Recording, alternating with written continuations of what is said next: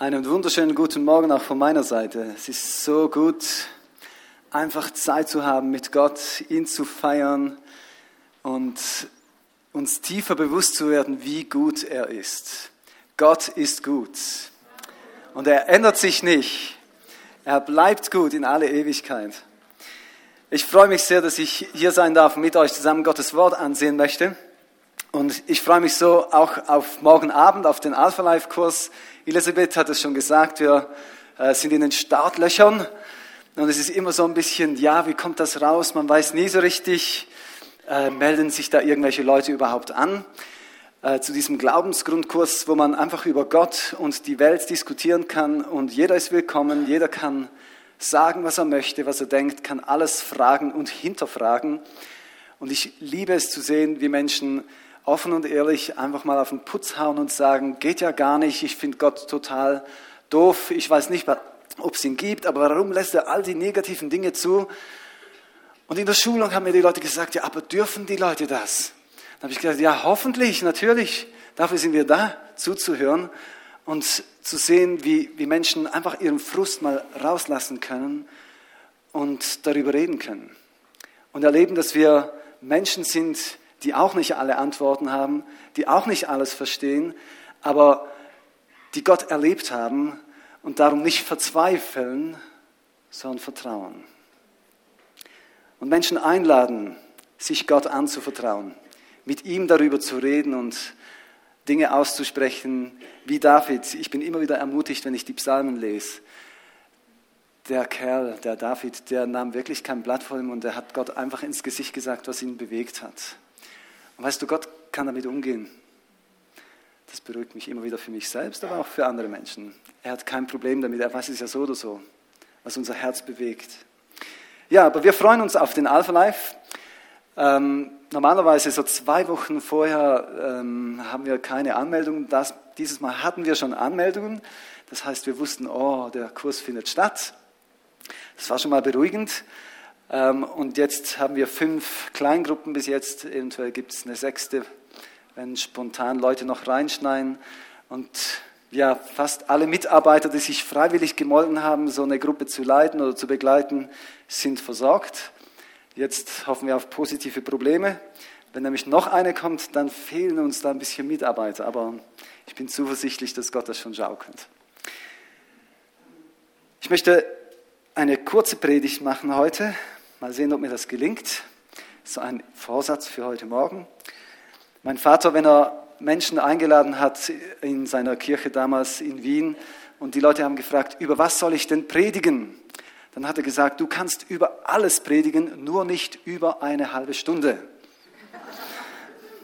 So, ich versuche mal das Ganze in einer halben Stunde zusammen zu fassen. Ich habe das letzte Mal, als ich gepredigt habe, darüber geredet, dass das Reich Gottes, das Himmelreich, etwas sehr Zentrales war für Jesus und seine Verkündigung. Er redete immer wieder vom Himmel, von seinem Vater im Himmel, von dem König aller Könige. Und er sagte, weißt du, Gottes Wunsch ist es, dass dieses Himmelreich, dieser wunderbare Himmel, wo es keine Tränen mehr gibt, keinen Schmerz, Dort, wo das Gute regiert und das Böse vernichtet ist, dass sich das auf dieser Erde ausbreitet.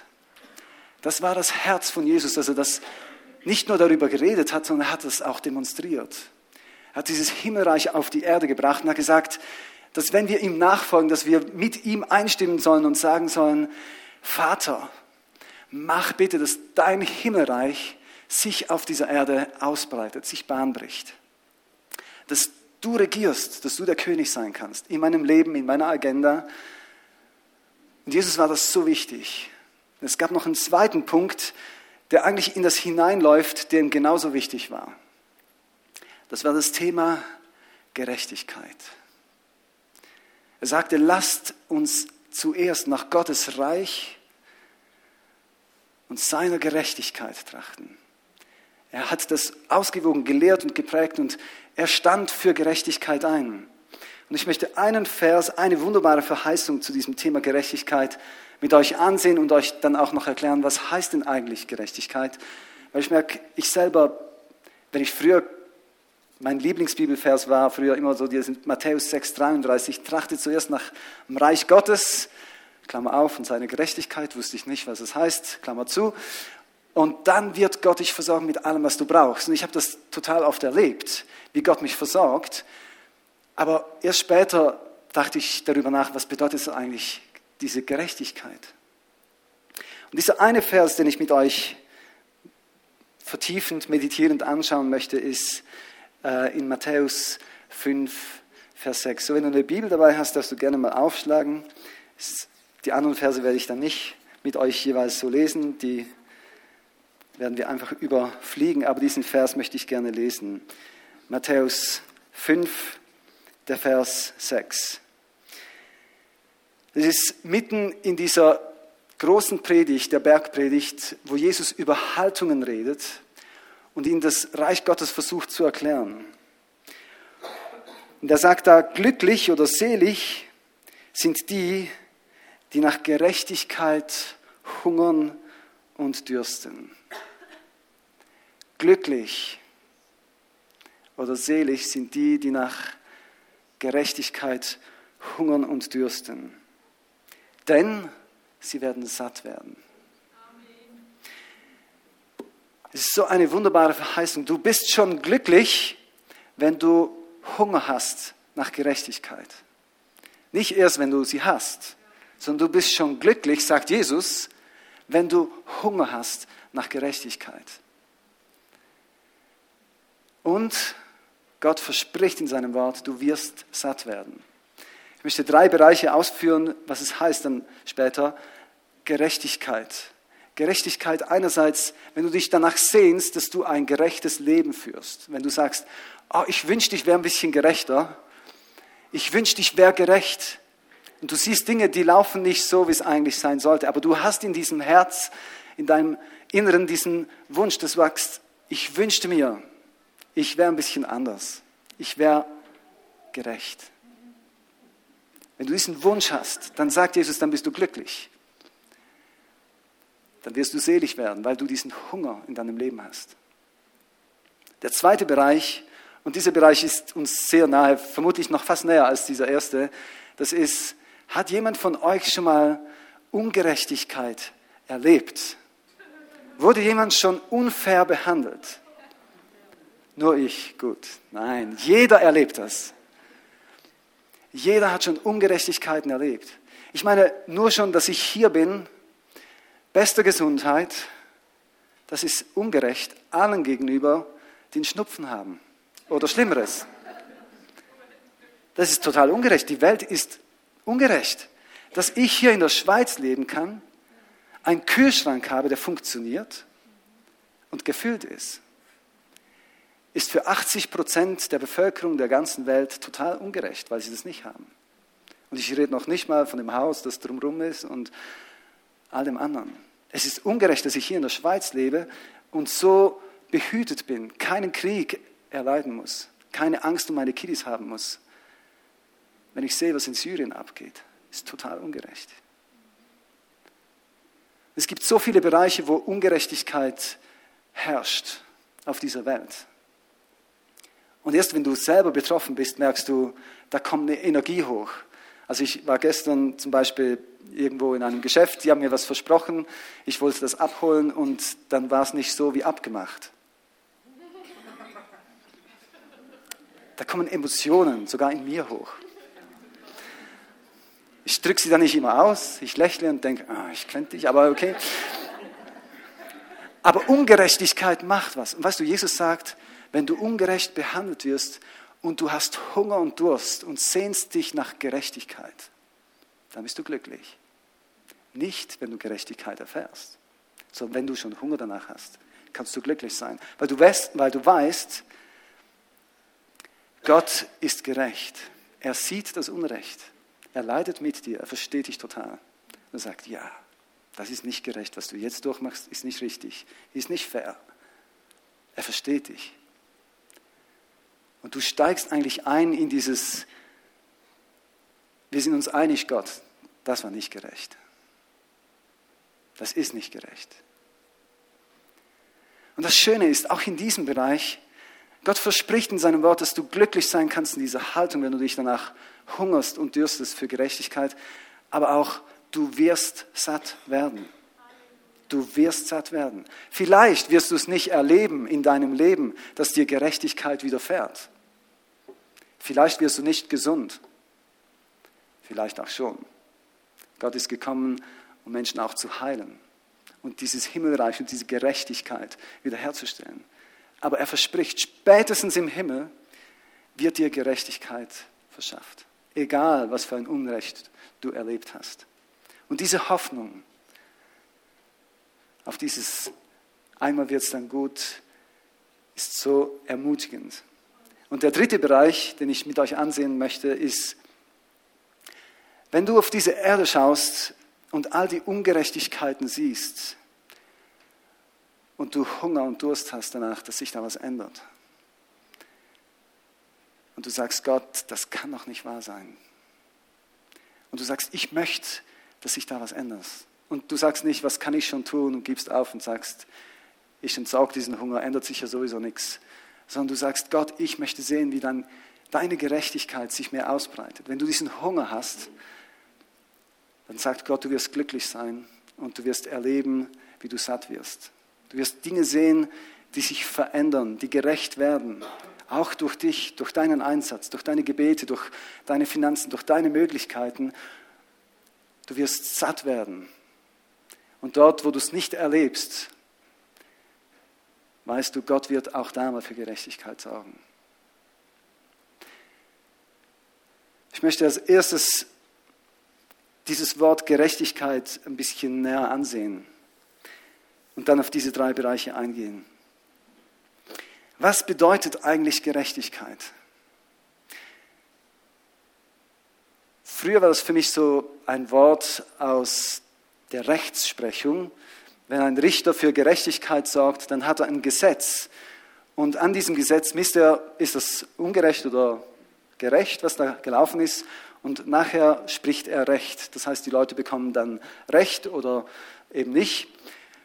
Und was es aber eigentlich bedeutet in der Tiefe ist, dass gute, richtige Beziehungen da sind. Wenn Gerechtigkeit herrscht, dann sind die Beziehungen gut. Und wenn Gott von Gerechtigkeit redet, dann meint er in erster Linie, dass die Beziehung zwischen dir und Gott in Ordnung ist, dass sie richtig ist und dass die Beziehung zwischen dir und deinen Mitmenschen in Ordnung ist. Denn wenn sie in Ordnung ist, wenn sie geprägt, geprägt ist von liebevoller Nähe, dann wirst du auch gerecht handeln. Also ich hau dich nicht übers Ohr, wenn ich dich mag. Wenn unsere Beziehung in Ordnung ist. Wenn ich aber das Gefühl habe, du hast mir auf den Schlips getreten und ich möchte dir jetzt heimzahlen, dann kann es sein, dass ich ziemlich ungerecht zu dir bin. Natürlich möglichst versteckt, weil ich bin ja ein Christ, ein Pastor und dann sollte ich das nicht so an die große Glocke hängen. Aber diese Dynamik, wenn die Beziehung gut ist, dann handle ich gerecht. Und Jesus hat das so zum Ausdruck gebracht und hat gesagt, wisst ihr, das Gesetz, das ist eigentlich dazu da, es ist nicht das Ziel. Es geht im Reich Gottes überhaupt nicht um du solltest und du musst und du hast da noch einen Katalog und da kommt noch was dazu, sondern es geht um Beziehung. Es geht darum, wenn du, wenn du Gott magst, dann wirst du Menschen mögen. Wenn du die Liebe Gottes empfangen hast, begriffen hast, wie großzügig er ist, dann wird es dir leichter fallen, auch großzügig zu sein mit anderen. Und du brauchst diese, all diese Gesetze gar nicht. Ich habe früher immer gedacht, wie, wie passt so ein Bibelvers wie Römer 10, Vers 4 in die Bibel, wo es heißt, Christus ist des Gesetzes Ende. Ich habe gedacht, Moment mal, aber wenn, lügen sollten wir trotzdem eigentlich besser nicht und so. Aber wie funktioniert das? Nur, wenn, wenn du diese Beziehung zu Jesus Christus, dem lebendig gewordenen Gott hast, wenn du ihn magst, wieso solltest du andere noch anlügen wollen? Du bist ja angenommen, du musst nichts vorspielen. Und das meint dieses rechte Beziehung, diese Gerechtigkeit. Gott ist gerecht. Er steht zu seinem Wort. Was er sagt, das hält er.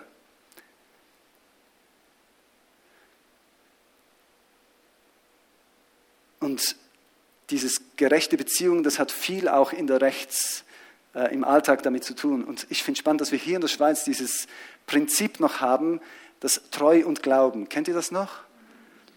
Treu und Glauben bedeutet eigentlich, dass die Beziehung, wenn sie entspannt ist, dass man da einfach davon ausgehen kann, also der haut mich jetzt nicht übers Ohr.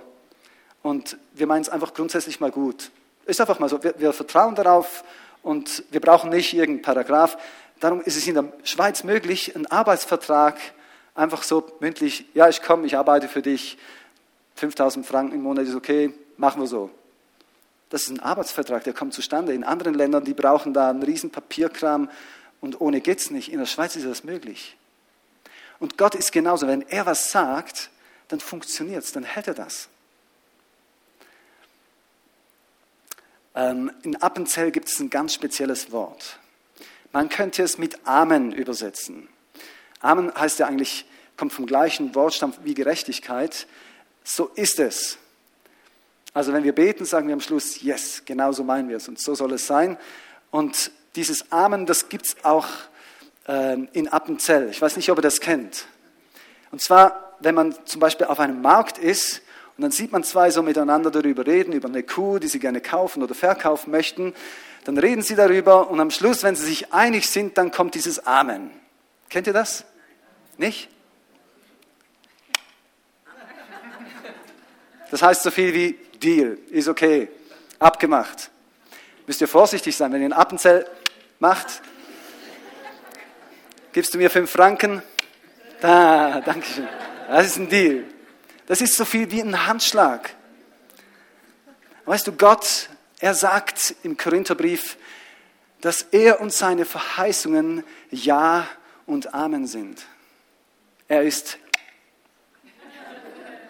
er steht zu dem, was er sagt.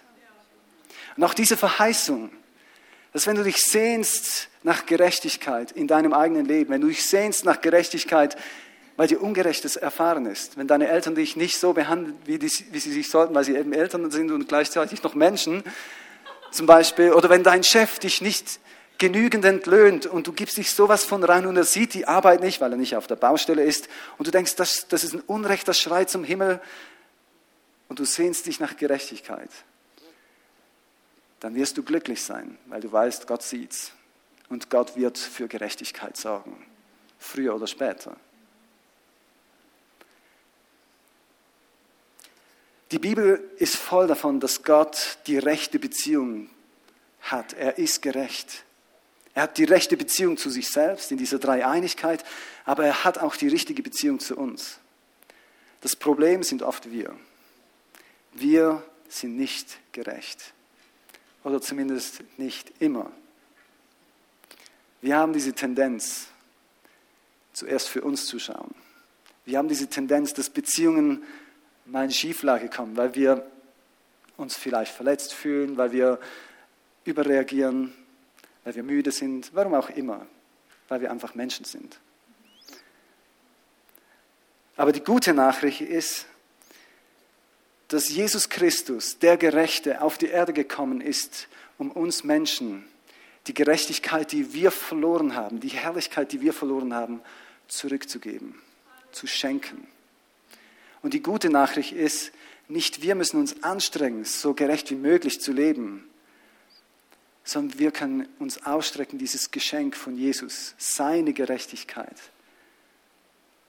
als Geschenk anzunehmen. Und wenn Jesus sagt, hab Hunger und Durst nach Gerechtigkeit, meint er nicht, jetzt bemühe dich endlich mal ein bisschen gerechter zu sein, sondern meint, oh Gott, ich brauche dich und deine Gerechtigkeit. Bitte schenk sie mir, hilf mir. Und er gibt sie dir. Er gibt sie dir. Step by step vielleicht. Nicht so schnell, wie du dir vielleicht gerne wünschst, aber er gibt sie dir. Er schenkt sie dir. Es ist so einfach, dieses Annehmen dieser Gerechtigkeit, wie das Anziehen am Morgen früh. Okay, wenn du schwer verletzt bist, eine kaputte Schulter hast, dann ist es ein bisschen schwieriger. Aber so anziehen, wenn du gesund bist. Und anziehen ist jetzt wirklich nicht schwierig. Das kann wirklich so ab zwei Jahren fast jeder. Gott möchte dir diesen Mantel der Gerechtigkeit geben. Anziehen darfst du ihn selbst. Aber es ist so einfach, dieses Annehmen, dieses Geschenkes der Gerechtigkeit. Es gibt so ein schönes Bild, das das illustriert. Jesus hatte diese Beziehung zum himmlischen Vater. Und wir Menschen, wir hatten diese Beziehung zu Gott nicht wirklich, weil Sünde, diese, dieser Egoismus in uns drinsteckt und diese Beziehung zu Gott ist wie blockiert. Und am Kreuz auf Golgatha hat Gott alle unsere Sünden genommen und hat sie auf Jesus Christus gelegt.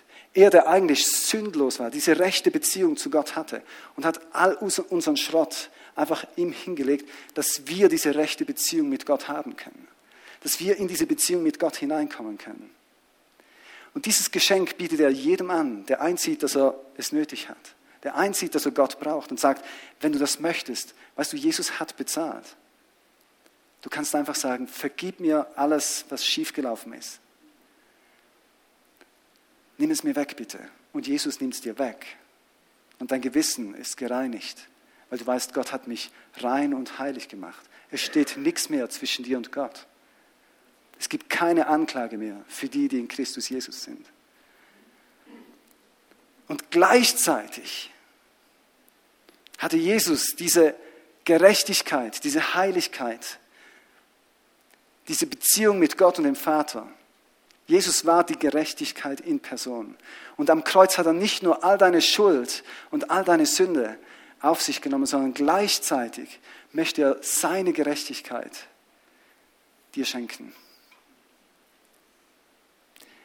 Wenn du Sünde abgegeben hast, bitte nimm auch seine Gerechtigkeit an. Sag Gott, ich nehme all diese Gerechtigkeit, die in Jesus Christus ist, und nimm sie an, ich ziehe mir sie an und wenn du das gemacht hast, dann, wenn der Teufel wieder mal kommt und sagt, was bist du für ein dreckiger Sünder, sagst du, ich bin ein heiliger, gerechter. Gott hat mich gerecht gemacht. In Jesus Christus hat keine Anklage mehr, irgendwas zu sagen in meinem Leben. Und wenn ich es verhau, dann gehe ich wieder zu Jesus und sage, ich brauche deine Gerechtigkeit. Ich habe Hunger nach mehr von dir. Ich lebe in dieser Abhängigkeit. Ich schaffe es eh nicht. Aber du bist gekommen, um Sünder zu retten, nicht um Gerechte. Und wisst ihr, Jesus kam, um diese Gerechtigkeit, diese richtige Beziehung zu Gott zu bringen. Und es hat ihn so bewegt, dass er Pharisäer gesehen hat, die konnten die Bibel fast auswendig. Die wussten, was das Gesetz sagt, aber sie hatten nicht diese Beziehung zum Vater. Sie hatten nicht die rechte Beziehung. Sie waren selbst auch nicht gerecht und sie suchten auch nicht nach richtigen Beziehungen. Sie wussten alles, aber sie lebten nicht diese eigentliche zentrale Botschaft. Jesus hat immer wieder gesagt, Mann, ihr, ihr haltet das alles, ist ja nett, aber sucht nach dieser Gerechtigkeit, die im Alten Testament schon davon die Rede ist, wo die Propheten gesagt haben, es kann ja nicht sein, dass das Volk Gottes sagt, ich kenne Gott und dann Menschen ausnutzt. Ihr seid doch selber ausgenutzt worden. Ihr wisst doch, was das bedeutet. Lebt anders, lebt richtig. Liebt die Ausländer, haben sie jeweils gewettert. Sie haben immer gedacht, nee, wir sind das auserwählte Volk. Und Gott hat gesagt, come on, Ihr seid das auserwählte Volk, das ein Segen für alle Nationen sein soll. Wie der Abraham, dem habe ich es ja auch schon gesagt. Ich will dich segnen und zum Segnen setzen für alle Nationen. Was tut ihr da und stolziert herum wie irgendwelche Gockel, weil er denkt, ihr seid was Besseres, nur weil er mich kennt?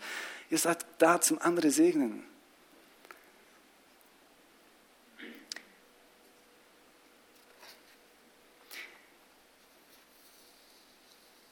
Kannst du selber in der Gerechtigkeit wachsen. Ich glaube, wenn du diesen Hunger hast und sagst, Gott, schenk mir mehr Gerechtigkeit in meinem Leben. Ich glaube, jeder von uns weiß genau, wo er noch so lebt, wo es nicht so richtig ist, wie es Gott eigentlich gedacht hat. Wie ist deine Beziehung zu Gott? Ist sie geprägt von dieser Innigkeit, von diesem, hey, lass uns heute zusammen was machen und miteinander durch den Tag gehen? Oder ist es so eine Art, oh, es ist Sonntag, Gott, ähm, stimmt, eigentlich bist du ja auch noch da. Ähm, oder ist es dieses einfach, Gott, ich wünsche mir diese gute Beziehung mit dir. Ich vermisse dich, ich vermisse dein Reden, ich möchte wieder mehr von dir hören. Und ich möchte mehr mit dir reden. Vielleicht auch zwischenmenschlich. Hast du Beziehungen, wie sie im Buche stehen? Hast du Beziehungen zu deinem Partner? Ist, es, ist die Beziehung in Ordnung? Wie ist deine Beziehung zu deinen Kindern? Wenn du sagst, oh, ich wünsche mir, dass da eine richtige Beziehung ist, eine Herzensbeziehung.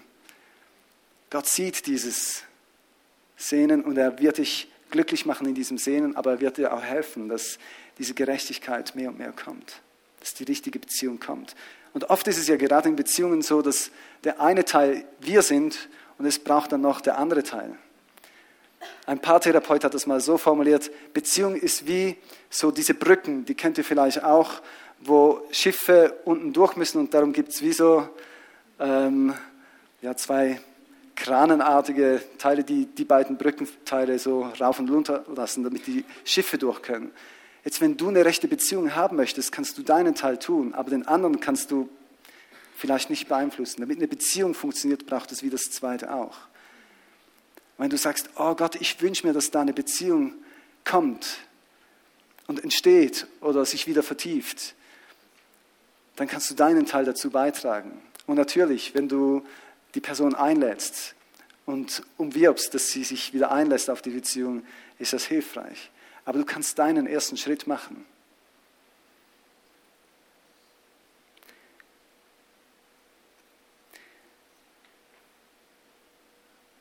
Dort, wo du Ungerechtigkeit erlebt hast, verschaff dir nicht selber Recht.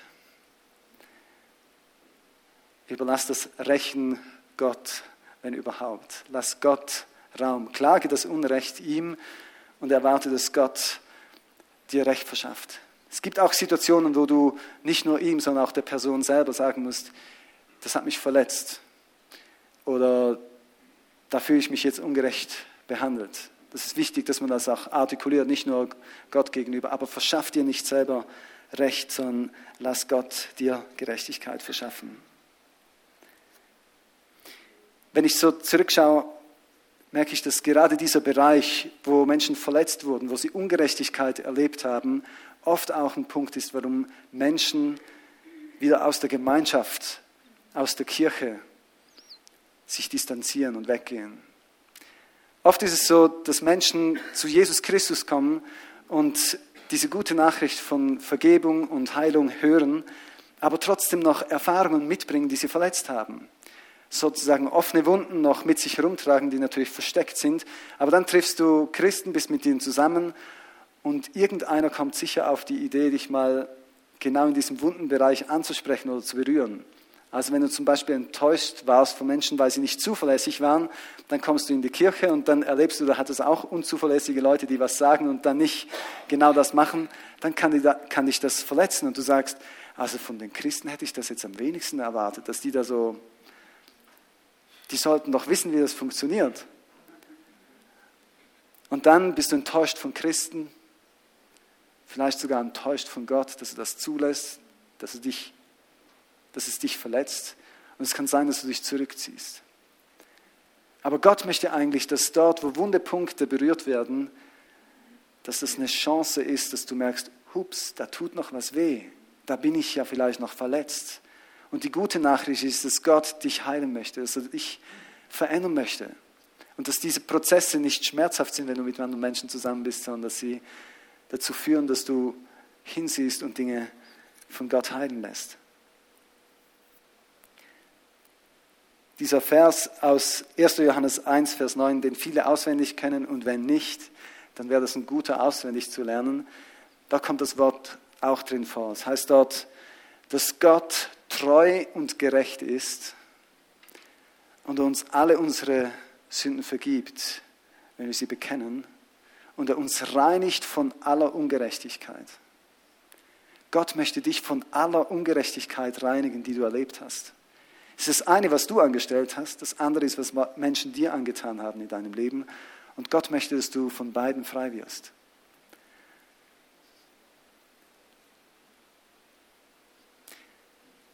Und der letzte Punkt, Gerechtigkeit auf der Welt. Wenn du Hunger und Durst hast, dass mehr Gerechtigkeit sich durchsetzt. Ich weiß nicht, was dir als erstes in den Sinn kommt, wenn du hörst, was sind Ungerechtigkeiten auf dieser Welt? Was ist das, was dich bewegt? Vielleicht ist es die Ungerechtigkeit, dass viele Menschen Hunger haben, obwohl wir eigentlich genügend Essen auf der Erde hätten. Vielleicht ist es die Ungerechtigkeit, die mir immer wieder nahe geht, wenn ich höre, wie viele Menschen auch heute noch mit Menschenhandel verschleppt werden, gezwungen werden für Arbeiten oder Schlimmeres. Ich habe gerade diese Woche gehört, dass allein in Spanien jeden Tag 500 Millionen Euros ausgegeben werden für Prostitution. 500 Millionen Euro. Das Jahresbudget der Pfingstmission ist 2 Millionen Franken, das Jahresbudget. Ich denke, ah, lasst uns da was ändern, das kann es nicht sein. Oder Vaterlosigkeit ist ein Thema, das mich sehr beschäftigt in unserer Zeit, dass Menschen aufwachsen, ohne dass sie einen persönlichen Vater erleben, sei das wegen Scheidung oder wegen anderen Gründen. Und mein Herz blutet, weil ich sehe, eine junge Generation wächst auf ohne diese Prägen, diese Identität, wie es Gott sich eigentlich gedacht hat. Und mich bewegt auch all die vaterlosen Menschen, die Gott als Vater nicht persönlich kennen, der der Ersatzpapa schlechthin ist, der Menschen das weitergeben möchte, seine Güte zeigen möchte. Was sind Ungerechtigkeiten, die dich bewegen? Karl Barth hat mal gesagt, die Bibel sagt uns, wie wir beten sollen und die Zeitung sagt uns, was wir beten sollen.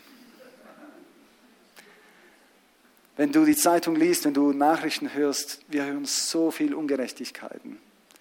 Sind unsere Herzen noch bewegt? Haben wir noch Hunger und Durst nach Gerechtigkeit? Und beten dafür. Jeremia 22, Vers 3 sagt Gott, schafft Recht und Gerechtigkeit. Und er rettet den Bedrückten von des Frevlers Hand und bedrängt nicht die Fremdlinge, die Waisen und die Witwen. Tut niemand Gewalt an und vergießt nicht unschuldiges Blut an dieser Stätte. Gott ermutigt uns als sein Volk aufzustehen bei Ungerechtigkeiten, mitzuhelfen, dass Ungerechtigkeit angesprochen werden, dass man darüber redet, dass Dinge nicht einfach so weiterlaufen, dass wir aktiv werden und andere ermutigen, ebenfalls was zu machen.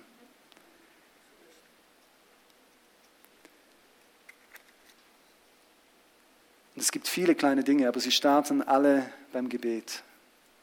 Wenn du mit Gott über diese Dinge redest, dann wird er dich inspirieren, wird er dir Ideen geben, was du machen könntest. Vielleicht stresst dich die Einsamkeit, die Oberflächlichkeit in gewissen Kreisen und du gehst auf Menschen zu und schaffst Abhilfe.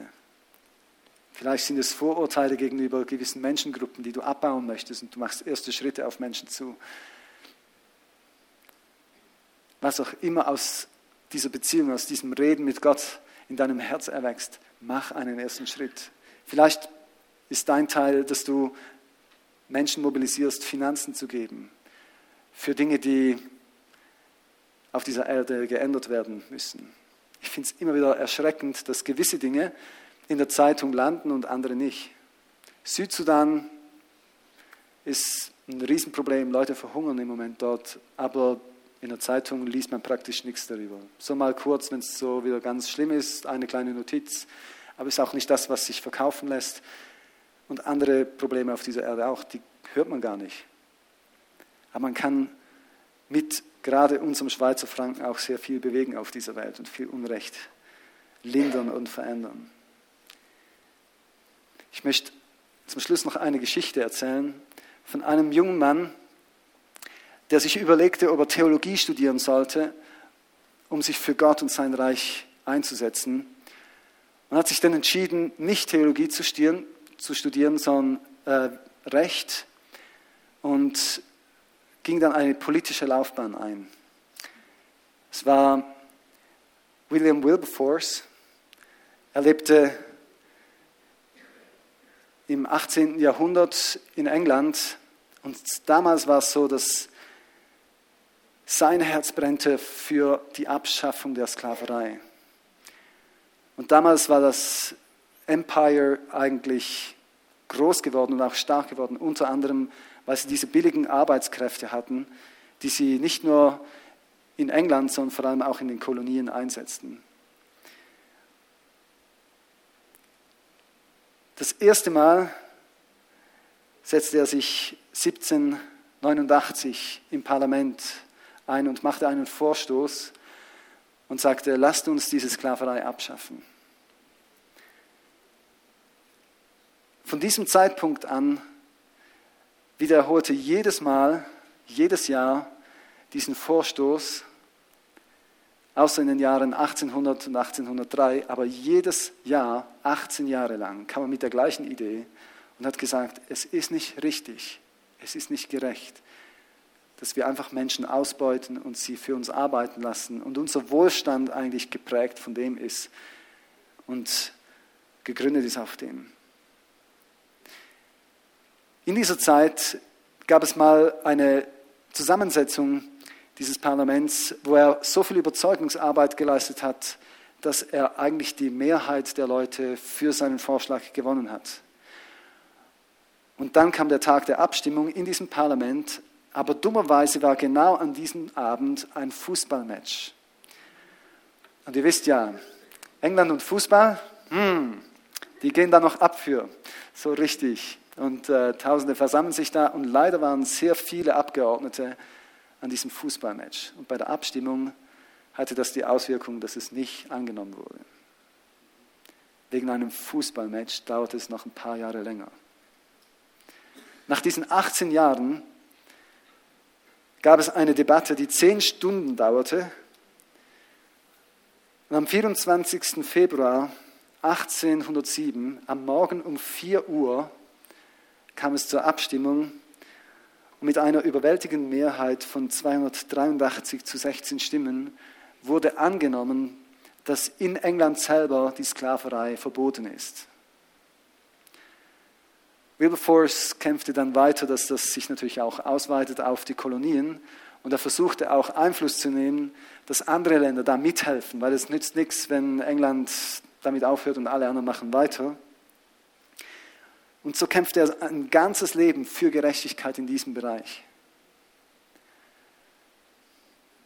Er starb drei Tage nachdem das Gesetz im Unterhaus von England durchgekommen war, dass nicht nur in England, sondern in allen Kolonien die Sklaverei verboten wurde. Er erlebte es zu seinen Lebzeiten. Er hatte diesen Hunger, diese Sehnsucht nach Gerechtigkeit in diesem Bereich und er setzte sich und sein Leben dafür ein. Er durfte es erleben.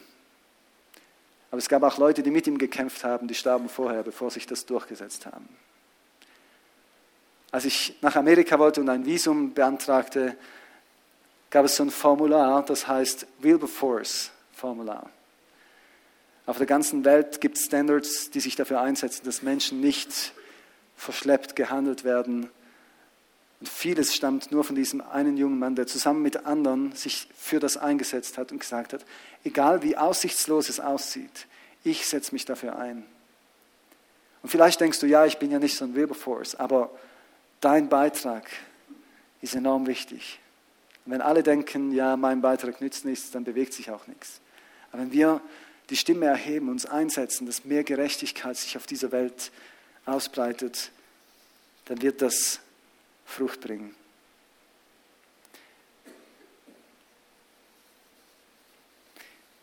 Ich bitte die Band nach vorne zu kommen und möchte abschließen mit drei einfachen Fragen. Wo wünschst du dir mehr Gerechtigkeit in deinem Leben und sagst Gott, ich habe Hunger nach Gerechtigkeit in diesem Bereich? Ich lade dich ein, mit Gott darüber zu reden. Und wo Gibt es Punkte in deinem Leben, wo du Ungerechtigkeit erlebt hast, wo du sagst, Gott, ich klage dir das und ich bitte dich, verschaff mir Gerechtigkeit. Sorg du für Gerechtigkeit.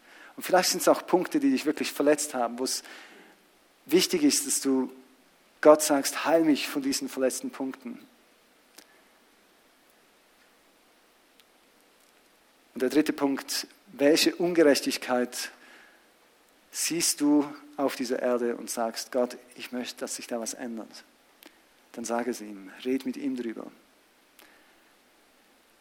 Im Jakobus heißt es, das Gebet des Gerechten vermag viel. Unterschätzt niemals die Kraft des Gebets. Jesus ist die Gerechtigkeit für uns. Und er ist der König der Gerechtigkeit. Und lasst uns beten, dass sein gerechtes Königreich sich in uns, aber auch durch uns weiter ausbreitet. Und ich möchte das zum Schluss einfach noch machen und euch einladen, nehmt euch Zeit, jetzt mit Gott zu reden und kommt auch nach vorne, dass ihr mit Menschen, die bereit sind, mit euch zu beten, Dinge einfach festzumachen. Jesus, ich danke dir vielmal, dass du dieses Herz hast für Gerechtigkeit, dass du selber gerecht bist, dass du uns total gut verstehst, uns deine Gerechtigkeit schenken möchtest. Deine Gerechtigkeit, wo wir es selber vermassen, aber auch deine Gerechtigkeit, wo Menschen an uns schuldig wurden. Und danke, dass du heute Morgen in Kraft hier bist, um Menschen zu heilen, auch von Verletzungen. Danke, dass du deine Hände ausstreckst in diese offenen Wunden, und sie tun nicht weh, sondern sie werden heil. Du bist gekommen, um Menschen in diese richtige Beziehung zu dir und zu Menschen hineinzuführen. Und danke, dass wir auch Botschafter dieser Gerechtigkeit sein dürfen, dass wir mithelfen dürfen, diese Gerechtigkeit Gottes auszubreiten, dass du uns gebrauchen möchtest und dass es im Gebet, im Mit dir darüber reden startet. Und ich bitte, dass du jeden leitest und führst, die Dinge zu tun, aufzustehen für Dinge, die nicht richtig laufen dass wir gemeinsam mit anderen uns für die Gerechtigkeit einsetzen, die dir auf dem Herzen brennt. Und ich danke dir für diese Verheißung, dass wir glücklich sind auf diesem Weg, wenn wir Hunger haben nach dieser Gerechtigkeit und dass wir satt werden, wenn ich hier dann später bei dir, wenn du für Gerechtigkeit sorgen wirst. Wir beten dich an. Amen.